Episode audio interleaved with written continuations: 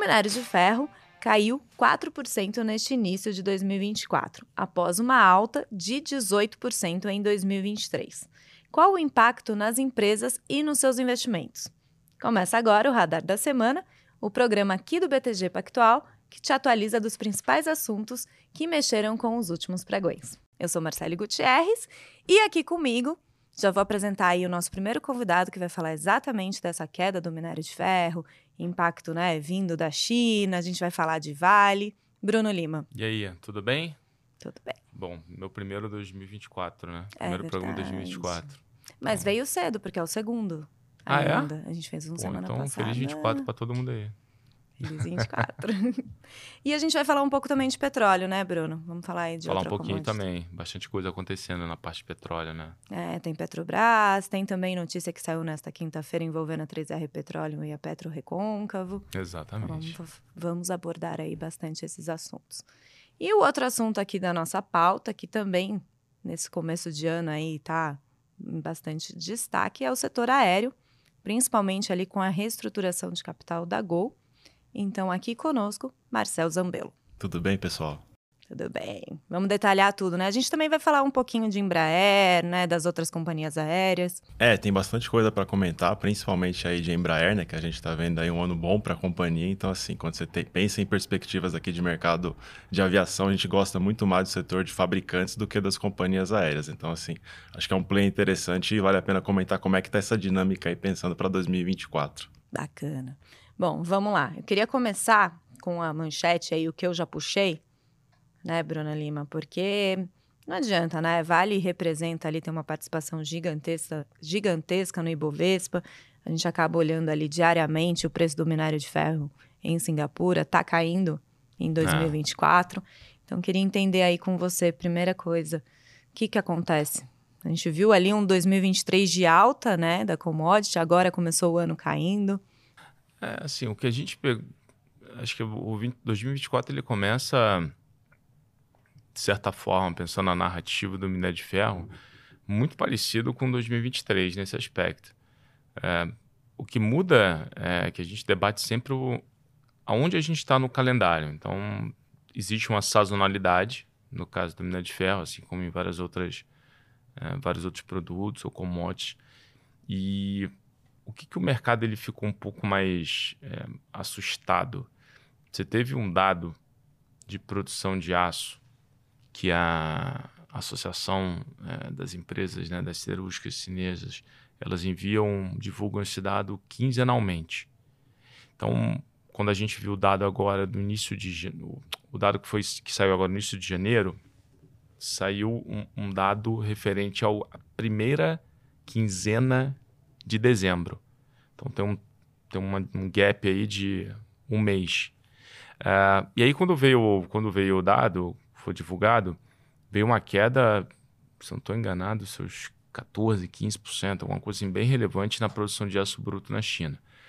Que é justamente você produz aço, você precisa, você consome minério, né? O minério é um insumo para essa produção de aço.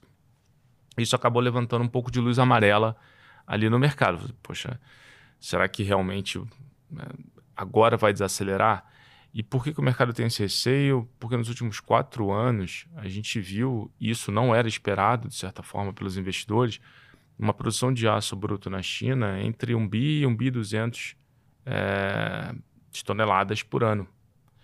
E isso, obviamente, ajuda a manter o, manter o mercado de minério de ferro, o preço da commodity de minério de ferro mais suportado. Bom, veio esse dado, o mercado assusta, Assim, será que agora realmente o negócio pode, é, pode esperar um pouco mais? O lado positivo é que essa semana, no iníciozinho dela, saiu o dado da segunda quinzena de dezembro e aí mostra uma retomada. Então você teve um dente ali, né? Você teve uma. Então, fez um V né, na produção de aço bruto é, na, na China entre a primeira e segunda quinzena de dezembro, o que nos, nos remete aqui a, acreditar que é muito mais a questão da sazonalidade. De novo, você tem um período agora no início do ano onde você tem é, começa a ter bastante chuva e inverno rigoroso. E naturalmente os sítios de construção, a parte das obras, elas começam a ter uma velocidade muito mais lenta ou mesmo você para por algum tempo. Então você tem um processo é, de estocagem do minério de ferro para você conseguir ter o insumo para operar durante esse período. É, e isso é outra dúvida que o mercado tem. Se de fato esse último rally do minério de ferro do final do ano passado ele está muito mais correlacionado a, a, uma estocagem e a partir de agora você começa naturalmente a consumir isso ao longo do tempo e você tem menos ímpeto ali a de fato importar a minério de ferro, que consequentemente poderia gerar é, uma força negativa para a cotação da, da commodity. O que a gente enxerga aqui do nosso lado é que o que, que a gente olha? Bom, a gente olha o dado de produção que está saudável. Os estoques de minério de ferro nos portos chineses ainda também se encontram relativamente é, nos portos chineses, mas enfim, nos portos de forma é, se encontram relativamente também saudáveis. Você até aumentou um pouquinho na ponta, mas você está no nível quando olha 23, foi um consumo, uma redução de, de estoque significativa. Então, assim, olhando a, oferta e demanda, aparentemente, ela continua positiva para minério de ferro, para preço. É, e Vale, especificamente falando, ela até, assim, eu, eu, para a gente saber se a Vale ela está é, numa dinâmica micro numa dinâmica setorial, a gente sempre compara o movimento de preço dela com as australianas, uhum. de Tito BHP. Ela até descolou um pouquinho pro, pro, pro mal, né? Pro um desempenho levemente, um desempenho relativo levemente negativo, mas enfim, tá muito em linha ali com, a, com as australianas também. Então, de novo, nos parece que é muito mais um, um mercado querendo entender se esse nível de preço é, ele pode perdurar por mais tempo ou se realmente a gente pode ter uma agulhada significativa para buscar de novo, sei lá, 110, alguma coisa por aí, é, do que qualquer algo, do que algo diferente. Tem também uma questão de notícia, né? saíram as notícias recentes do, do governo chinês, né? do premier chinês, enfim, comentando um pouco é, de que eles não enxergam necessidade daquele estímulo é, estilo bazuca, onde você né, realiza um estímulo de grandes proporções. É, e aí o mercado também começa a ficar um. Esse foi um, também ao longo de 23 foi algo que gerou bastante receio, né? E o mercado fica olhando o dado macro na China, não tem uma aceleração significativa. É, você tem, quando olha os dados de inflação, você está flertando lá de novo com deflação. Então, essa força deflacionária que está né, acometendo a, a, a economia chinesa, o mercado fala assim, poxa, será que realmente esse minério de ferro a 130 num ambiente assim que, de novo, tem essa cara deflacionária, será que essas coisas deveriam de fato conversar? Que... Então, acho que isso tudo acaba tirando realmente um pouco do ímpeto ali do mercado de é, ter posição de forma mais relevante nesses ativos de, é, de commodities, pelo menos por agora. E também teve as notícias mais recentes, aí mais do lado macro, questão, né, comentários de Fed speakers sendo um pouco mais duros no combate à inflação. Aí você olha essa. Pega todo mundo. Aí né? pega todo mundo, você tem um efeito ali mercado, né, um, um, efeito sistêmico que realmente todo mundo acaba sendo, sendo impactado. É, agora, eu acho sempre importante registrar que no início de 2023, o mercado esperava que o minério de ferro ficasse entre 90 e 100 dólares. E o minério de ferro, o preço médio foi de 120. Bem assim. Esse ano, o mercado acha que o minério de ferro deve ficar ali 100, 105, é, bom, tá 130. Então, a gente também se questiona muito até onde vai esse, esse descolamento e, bom, até o momento, né, de fato, é, quem, tá, quem vai acertar no final? Se é realmente a commodity física que, de, que o mercado fala assim, ah, realmente esse mercado está mais apertado, que é o nosso call, a gente tem, enxerga déficit no mercado de minério de ferro de 30 milhões de toneladas, é, metric tons, né, toneladas métricas para esse ano de 2023. Ainda um déficit um pouquinho menor para 24, 25, aí depois você entraria num mercado um pouco mais equilibrado. Se isso for verdade, esse minério de ferro ele deveria realmente permanecer num patamar é, mais alto por mais tempo. Bruno, eu estava até puxando aqui, a Vale anuncia os dados operacionais no dia 30 Isso. de janeiro. Já dá para ter alguma expectativa do que, que vem? Ou esse dado vai dar uma clareada melhor para a gente entender o que está acontecendo em Vale mesmo, né? Então, a gente, a nossa expectativa para o resultado da Vale é que ele seja o melhor resultado do nosso universo de cobertura, da parte de commodities metálicas. É, a gente espera que a produção acelere. O minério de ferro é mais fácil. O preço médio do quarto TRI foi um preço médio alto, se não estou enganado, 125 dólares a tonelada. Então você tem preço alto, produção acelerando, então você tem volume e você tem preço. E realmente, né, essas coisas conversando, você deveria gerar uma alavancagem operacional, expansão de margem, e a gente deveria enxergar um EBITDA é, da Vale, o número, é, subindo de forma bem significativa, seus, enfim, 40%, 50% ano contra ano.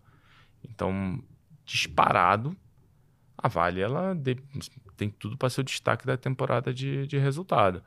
É, o risco é realmente a gente errar, principalmente na parte de produção, parte de volume ali. É, afinal de contas, a parte de preço está dada, a gente está olhando no retrovisor.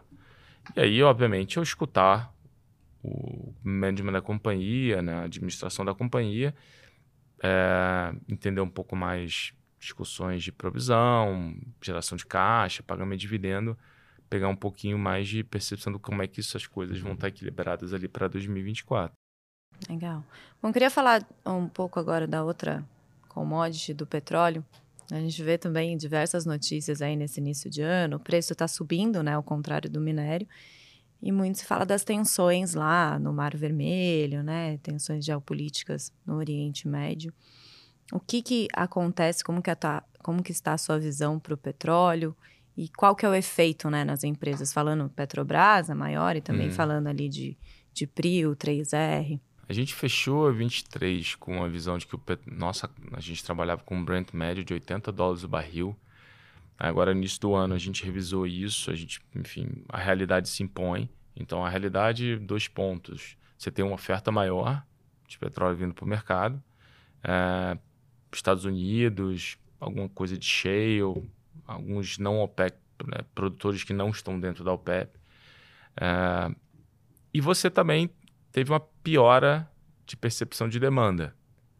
Uh, então, quando você coloca esse negócio realmente na conta, o preço médio a gente acabou ali reduzindo para 75, a nossa premissa de preço médio do barril para 2024. Do Brent. Do Brent. Uh, então, assim, você está vendo. Então, no, no, em resumo, é um mercado mais sobre-ofertado e com a demanda um pouco menor do que a gente tinha.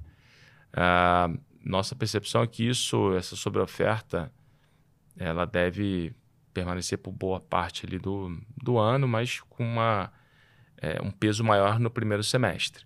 Então, a gente deveria ter um segundo semestre, em termos de preço, melhor do que o, do que o primeiro. Esse é, o, é um primeiro ponto. Em relação à questão geopolítica, é, nossa, e até o Jean, que é o analista que olha mais essa parte commodities, né, está de férias, é, a, nossa visão é que o risco geopolítico num Brent de 78 por aí, que é o que está mais ou menos agora, ele não está precificado. Então você tem um bom e então você teria né, um bom carrego no sentido de pensando numa empresa produtora de petróleo. Essas empresas, né, Petrobras, PetroRio, principalmente elas duas, aí você tem a história das outras as outras juniors ali, 3R e Recôncavo, mas PetroRio e Petrobras, num Brent médio de 75, elas vão continuar gerando fluxo de caixa. A discussão é se ela vai ser muito fluxo de caixa ou se vai ser né, um pouco menor, mas percentualmente falando, a PetroRio seria uns 13% de fluxo de caixa, que é, a, a, é o percentual, ele é a geração de caixa dividido pelo valor de mercado da empresa. E a Petrobras geraria um dividend yield também de uns 13%, mas você tem um potencial do dividendo extraordinário que poderia levar esse número para 18%. É, então, assim, nosso ponto é, como um business de commodity, você é um price taker, né? o preço é dado pelo mercado, você não tem ali muita capacidade de, de colocar preço, você tem que olhar muito pela, pela questão do teu custo de produção. E todas essas empresas, elas estão, obviamente as velocidades são diferentes, mas todas elas endereçaram custo de produção de forma importante. Petrobras, Prio, é, até 3R, mesmo após a aquisição de Potiguar, que isso gerou na, no primeiro momento um custo um pouco mais alto e depois é, já começou a inflexionar. Todas elas estão sempre focadas em reduzir. Por quê? Porque um petróleo, que você vai. Aonde o petróleo está, você começa a ter uma, uma, uma geração de caixa é, maior quanto mais alto tiver o preço do Brent. Então, assim, a nossa perspectiva é, de novo, esse Brent aí, seus 75, hoje eu sou médio, mas, como assim como foi 23, dado que a gente está vendo né, um, esse risco geopolítico ele sendo empilhado, cada vez aumentando e, enfim, não se reflete no preço, a gente acha que é um, você ter uma, uma posição nessas empresas, não somente pela questão da geração de caixa de pagamento de dividendo, mas também você acaba ali também meio que carregando um pouco de head para essa discussão do geopolítico. Dado que, de novo, na nossa opinião, hoje você não tem nada ou muito pouco precificado no, no, no, no, no, no Brent atual de 75 com 78. Bom, e a notícia que saiu nesta quinta-feira? Bruno, então, da, da, proposta. Foi um acionista, né, na verdade, foi. da 3R, que fez essa proposta de fusão de ativos com a Petro Exatamente, um acionista é, que detém 5% de participação na 3R. Ele propôs, obviamente, propôs a 3R e agora a 3R ela tem que propor a, a Recôncavo. É, e aí é, uma, é um, são duas. Basicamente a proposta. Bom, vamos lá. A proposta é você realizar uma fusão dos ativos. Né? A 3R vai incorporaria os ativos onshore, os ativos terrestres de produção de petróleo da, da 3R. E, os, e a 3R ficaria sendo listada somente com os ativos offshore. Para cada ação da 3R, é, um acionista receberia uma ação de recôncavo. Esse é de forma bem simples. Em termos qualitativos, que, por que, que a gente acha interessante a proposta?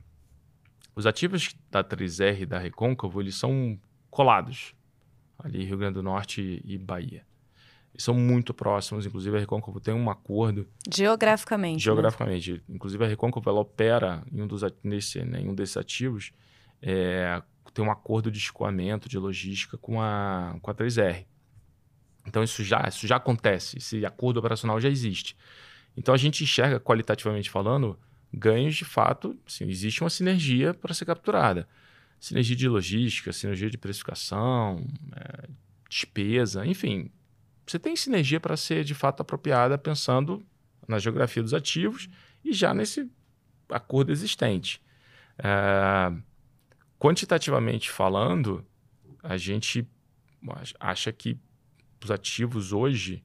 É, bom, só um passo atrás aqui. O tamanho da sinergia que o acionista 3R ele comentou no mercado, que ele enxerga para essa operação, é de um bi de dólar. É, que é, enfim. Só que o mercado, a gente sabe, o mercado é sempre meio cético para pagar sinergia, né? Mas nesse caso, de novo, dado que já existe ali uma, né, um acordo operacional, já tem uma relação bem mais, é, assim, bem mais próxima, né? É, a probabilidade de realmente existirem sinergias relevantes, ela acaba sendo realmente muito maior. Aí a gente já até já mandou esse, esse relatório, já está lá no BTG Content, quem quiser pegar, fica à vontade. A gente explorou alguns cenários ali de estimativa do que, que seriam essas sinergias. Desde um cenário sem sinergia até um cenário é, com a sinergia realmente mais próxima ali é um bid dólar, é, que aí realmente representaria um retorno potencial para ambas ações, ambas empresas, bem, bem significativo quando a gente compara com os preços de tela. É, e fora que o próprio ativo offshore que ficaria listado, é, para a gente, é, ele também nos parece até subavaliado. É, seria um ativo listado ali, uma conta que a gente realizou, negociando abaixo de menos de uma vez EBITDA. Assim, que parece realmente, de novo, muito subestimado. E aí também abre margem para eventualmente a prova 3R até desinvestir desse ativo, uma vez que com esse deal vá adiante, enfim, seja concluído, você poderia ter um estratégico também comprando é, esse ativo listado, inclusive pagando, enfim, podendo pagar um, é, um prêmio é, razoável, quando eu digo razoável, assim, é que dado que o ativo parece tão subavaliado, mesmo que você pague uma vez e meia EBITDA pelo ativo, é um retorno muito bom para quem é detentor do ativo, mas ainda assim parece barato para um potencial estratégico comprador estratégico. Então, de fato, o desenho para companhias, ele parece que faz muito sentido. 3R alavancada, a Recôncavo é praticamente caixa líquido. Então, você endereça essa questão da alavancagem da 3R e você endereça essa questão de gargalos operacionais que a Recôncavo tem apresentado ao longo dos, enfim, dos trimestres recentes. E muitos desses gargalos até vêm justamente é, desse ativo que está lá no, na, na região Nordeste. Então, de novo, é, parece que realmente tem é, bastante coisa boa para ser capturada de ambos lados aqui. Um ganha-ganha, né? Um ganha-ganha, exatamente. E até, né, a, a gente está gravando aqui por volta das 11h30 da manhã, estava olhando aqui o desempenho das ações na tela, a Recôncavo abriu ali na primeira hora de pregão, subindo 11,5% e a 3R 9,2%.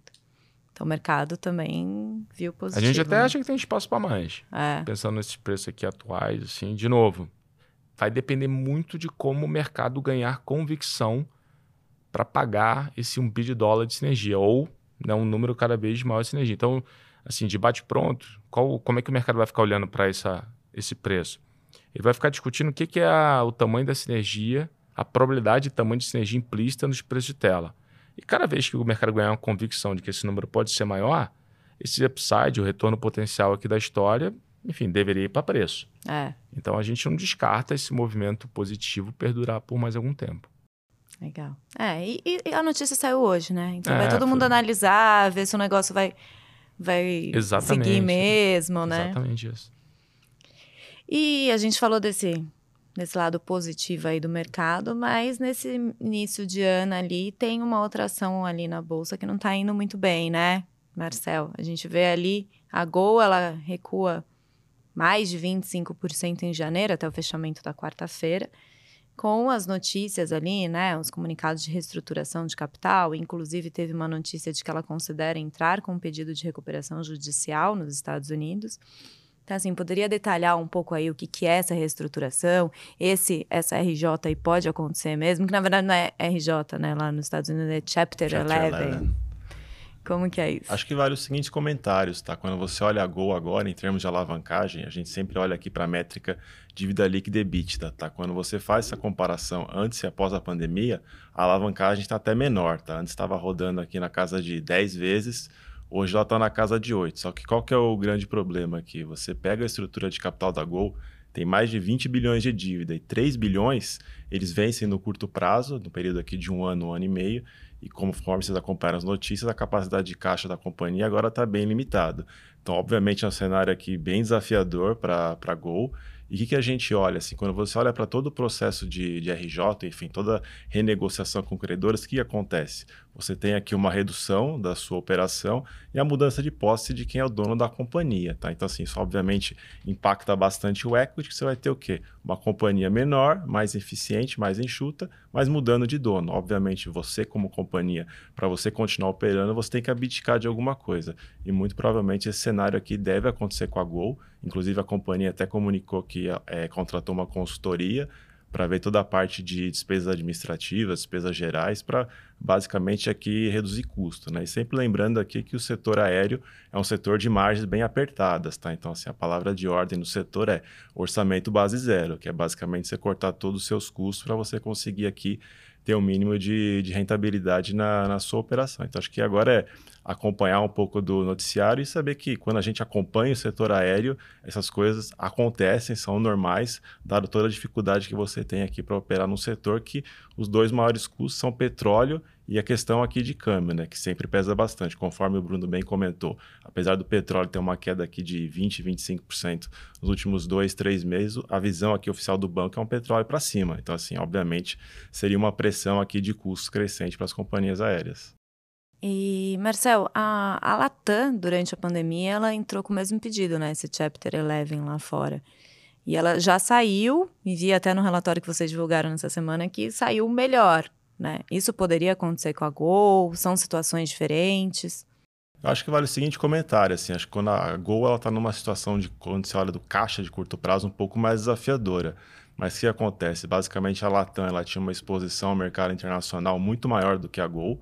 A Gol e a Azul têm uma exposição aqui ao mercado internacional na casa de 10, 15% do total de voos e a Latam é basicamente 66%. Então, assim, qual que é a grande diferença? A nossa visão do banco, qual que é? Quando a gente olha aqui para o setor aéreo, a gente tem uma preferência por companhias com exposição a voos internacionais, uhum. que a gente vê esses mercados aqui com maiores taxas de crescimento. Então, quando você compara aqui Gol e Azul, você tem esses dois diferenciais. Pô, a Latam está num mercado que cresce mais. Ela, quando você olha para a reestruturação da dívida, ela estava com uma situação mais folgada do que a Gol. Então, obviamente, em termos de poder de negociação, a gente vê aqui a Latam numa situação aqui melhor do que a Gol, que basicamente você tem menos poder de barganha e você tem um segmento de mercado que está crescendo menos, né? Uhum. E essa reestruturação da Gol, ela pode ter um efeito, assim, em tela ou de demanda ir para as pares, para Azul, para Latam, né? Todo esse processo. É, o que a gente deve ver deve ser basicamente o seguinte, tá? Quando você olha aqui para as operações da Gol, você tem uma sobre, sobreposição muito forte, principalmente com a Latam, tá? Você pega aqui os mercados aéreos, quais são as rotas aqui mais rentáveis? A gente gosta de olhar muito aqui para São Paulo, Brasília e Rio de Janeiro. E a sobreposição aqui das companhias fica na casa de 75, 80% a gente não vê a Gol reduzindo tão substancialmente a oferta desses voos, tá? Porque são os voos aqui mais rentáveis da companhia. Mas a gente vê, de repente, até reduzindo nos voos regionais, tá? Que são mercados aqui menores, que em geral a gente vê a Azul muito bem posicionada para capturar essa demanda. Então, assim, pô, o que a gente vê aqui se essa recuperação judicial acontecer? A gente vê aqui a Azul e a, a perdão, a Gol e a Latam continuando a disputar esse mercado das principais rotas. Obviamente, a Latam vai estar numa posição é, competitiva melhor do que a Gol, mas a Azul aqui vai ter mais oportunidade, porque a gente deve ver um concorrente diminuindo a oferta aqui pensando no, nos próximos anos, tá? Então, assim, a Azul, de toda essa negociação, se acontecer, a Azul é a maior beneficiária, assim, de, de longe. Legal. Bom, no começo você falou, né, que no setor aéreo a preferência do banco é pela fabricante, né, pelas uhum. fabricantes de aeronaves. E até saiu nos últimos dias que a FIT, né, a agência de classificação de risco, ela elevou a perspectiva da Embraer de estável para positiva. Qual que é a visão aí? É, acho que tem algumas partes móveis aqui da, da Embraer, tá? Inclusive, até em, em discursos oficiais da companhia, tá? Eles estão falando aqui em crescer receita na casa de 20% aqui para 2024. O banco está um pouco mais conservador, na casa de 14%. Assim, como esse é um business que, obviamente, depende bastante de alavancagem operacional, Aqui os dois principais segmentos da Embraer são basicamente aviação comercial e aviação civil, então obviamente é bastante benéfico. Então assim, com uma maior alavancagem operacional, você consegue aqui entregar maior margem para os seus acionistas. Então, obviamente é bem positivo para a Gol. Mas quando a gente compara aqui, como é que a gente está vendo o setor de, de fabricantes de, de, aeronaves aqui, é, especificamente da, da Embraer? A gente está vendo um trimestre, um quarto trimestre que deve vir mais forte, com uma grande aqui concentração de, de entregas de, de aeronaves para a companhia conseguir entregar dentro do guidance para 2023 e também o que a gente sempre procura em tese de investimento, tá? que são basicamente aqui é, opcionalidades. O que, que a gente está vendo na ação que não está sendo precificada pelo mercado? A gente vê aqui um crescimento robusto nas operações aqui de segurança e defesa, inclusive aí recentemente a Embraer anunciou um pedido aí para a República Tcheca, são as aeronaves aqui KC-390, que são mais visadas aqui para missões especiais, enfim, resgates, e também quando acontece alguns incêndios locais. E também vê a questão aqui da, da Boeing, tá? depois a gente pode até comentar um pouquinho da, da Boeing, que é a questão da arbitragem, que basicamente foi o contrato quando a Boeing conseguiu comprar essa divisão de aviação civil da, da Embraer e o contrato, por diversos motivos, acabou não, não progredindo. Então, obviamente, a Embraer tem a potencialidade aqui de ter um certo ressarcimento quando você pensa aqui para 2024, que ainda não aconteceu.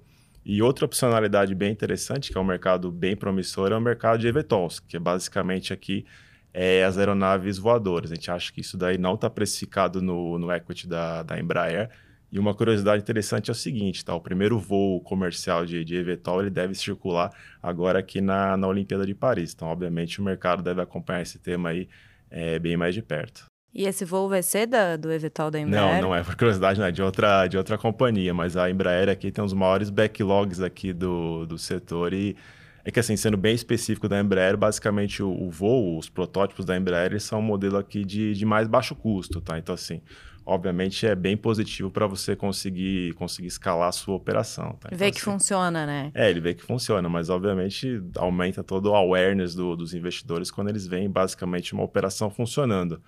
Acho que vale o seguinte comentário, assim, a grande dificuldade não é nem para você fazer a aeronave, para você conseguir é, circular o seu trajeto, mas é muito mais uma que questão de de certificação e aprovação legal, que obviamente voar é uma atividade de, de, bastante risco, como a gente acompanhou aí bastante nesses noticiários aí mais recentes. É, falando nisso, né, queria entrar nessa questão da Boeing, a gente viu aquele incidente lá no, no voo da Alaska Airlines, né, acho que foi uma porta que foi que saiu, né, durante um voo, as ações caíram caem 22% neste ano, já, já tiveram outros problemas com essa aeronave MAX. Como que foi isso? Como que vocês viram esse incidente? Teve algum impacto na imagem da Boeing? É, acho que um dado curioso é o seguinte, tá? Você pega até aqui o 2023 da Boeing, foi um ano operacional muito bom, tá? A uhum. companhia entregou aqui quase 1.400 aeronaves, então assim, o operacional estava rodando bem. Só que você tem, obviamente, aqui uma questão bem forte de risco de imagem, tá? É. Você pega até essa aeronave Max aí foi 2018, 2019, você teve aqui dois acidentes que foram duas fatalidades com mais de 350 vítimas e a aeronave ficou sem conseguir voar por questão de certificação e questão de segurança. Obviamente, dada essa notícia recente desse problema aí de, de fuselagem, é mais um problema óbvio aí de risco de imagem, de risco de, de reputação que, que a Boeing tem que atravessar. Então, assim, isso acontece com bastante frequência quando você acompanha ações. Às vezes você tem um operacional que funciona muito bom, mas ou por motivos macros, ou enfim, por motivos de, de risco de imagem, acontece algum desses problemas.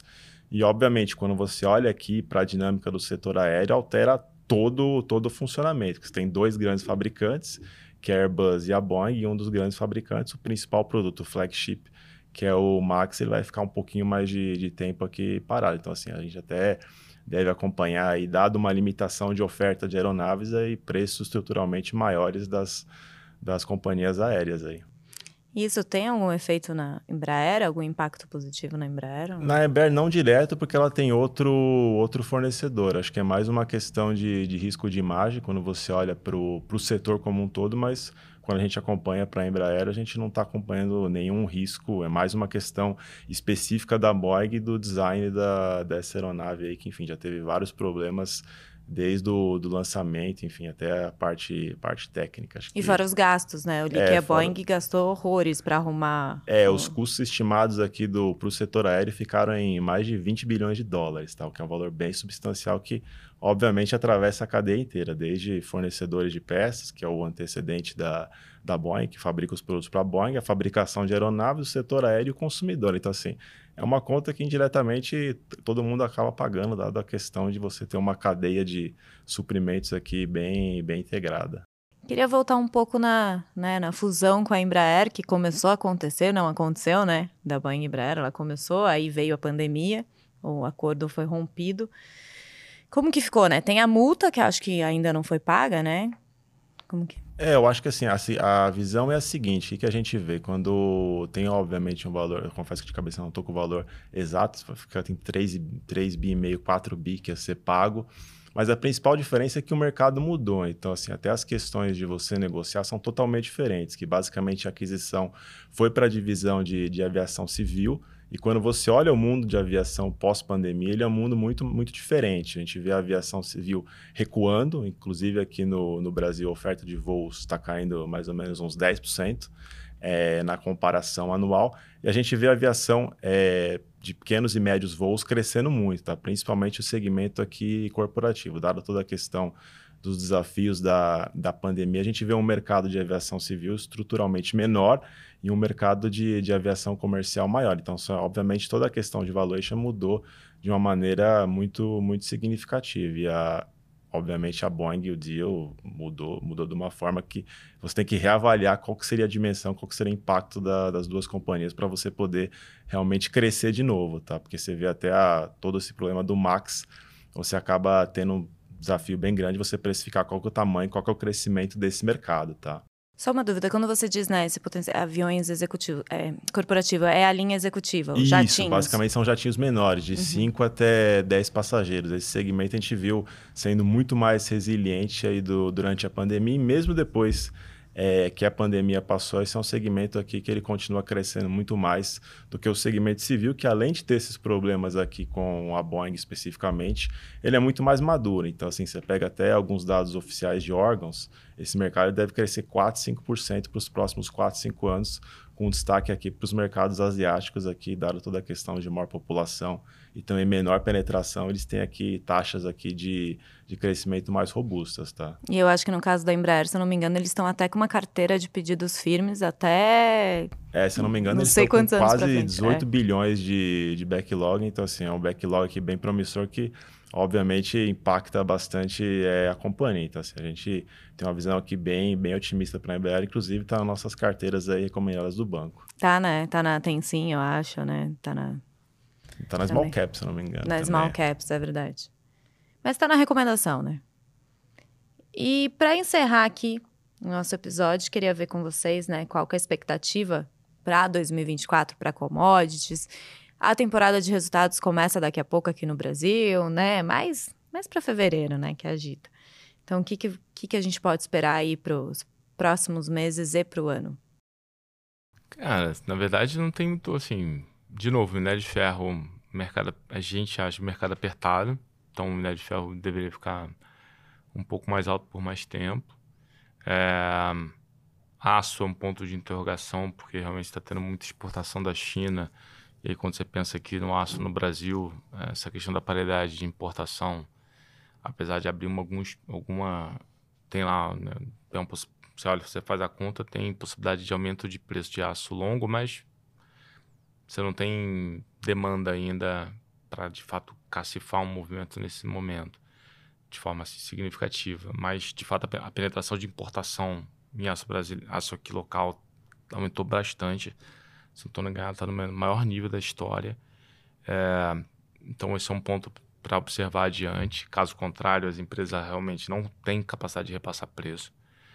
Do lado de petróleo, assim, de novo, acho que se não se ficar no 75, 78, 80, as empresas vão gerar caixa, vão conseguir entregar seus resultados, vão conseguir, enfim, você vai olhar lá, o cash fluido relativamente saudável, então, assim, isso não, é, não deveria ser o maior dos problemas.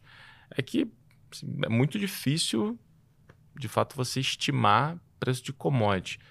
É, quando a gente olha de novo, mercado físico de, de minério parece mais apertado. O mercado de petróleo está mais folgado. Uhum. Né? A oferta e demanda ali. Então, por outro lado, tem a discussão do risco político. Acho, acho que assim, acho que é mais uma. Precisa saber ter uma ideia ali do mapa de riscos ali da história. É, e essa é a nossa visão. Tem, tem uma visão minério, parece bom? Parece, tem um carrego relativamente bom. Ter uma posição em petróleo ou em uma empresa, uma, uma empresa é, petrolífera hoje nesse nível de preço, dado que não parece ter risco geopolítico precificado, o mercado já coloca na conta é, estimativas de mercado mais folgado, né? uma oferta maior do que demanda. Enfim, aí é uma discussão de e se for diferente disso, né? Dado que se né, resumindo, se o pior cenário, entre aspas, né, é 75, 78, assim, beleza. Então, por que não carregar alguma coisa que te gere caixa e você leva uma opcionalidade de, sei lá, algum evento no OPEP ou vai que acontece, né, uma discussão geopolítica e você consegue capturar isso. Então, acho que é muito mais olhar essa discussão de probabilidade, mapa de risco, do que é, talvez efetivamente a gente faça, putz, eu acho que o petróleo vai para 100, né? vou comprar uma empresa agora.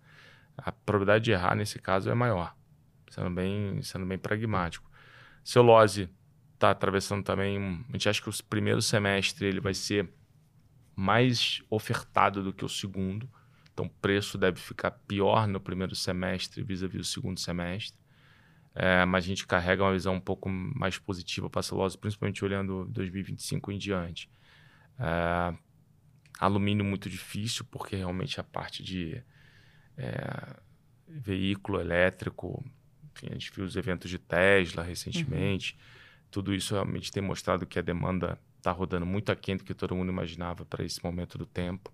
Então o alumínio segue, de novo, muito ali de lado e a gente não enxerga nenhuma mudança significativa. E cobre é muito ligado ao crescimento global. É, então você tem uma questão de China, que poderia reativar esse momento de cobre. O cobre, o mercado físico, ele é mais apertado também. É um mercado relativamente bem apertado. Então, de novo, acho que é muito mais uma questão de. Eu, a gente fala, fala, fala, mas é, no limite a gente precisa de um, talvez um novo impulso da macroeconomia. Os preços não são ruins, pensando assim, cobre, é, minério, petróleo. Dá para você ter posição principalmente nessas três agora.